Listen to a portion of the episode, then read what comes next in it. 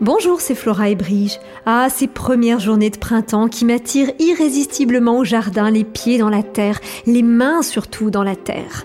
Cette terre qui a le même nom que notre magnifique planète qu'on aimerait tant protéger, elle qui arrive encore à nous supporter.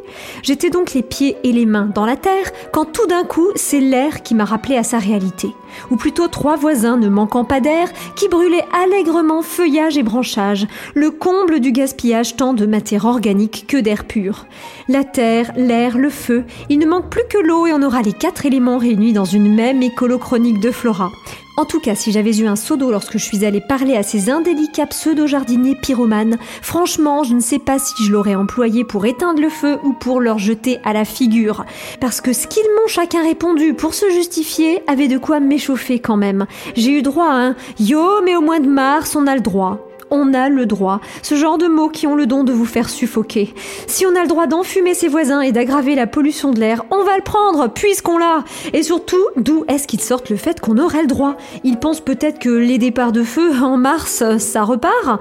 Non, mais j'ai très vite compris qu'ils bluffaient, vu qu'il suffit d'aller sur le site officiel du gouvernement pour apprendre que brûler 50 kg de verdure libère autant de particules fines qu'une voiture parcourant 14 000 km et qu'au passage on s'expose à une amende de 450 euros.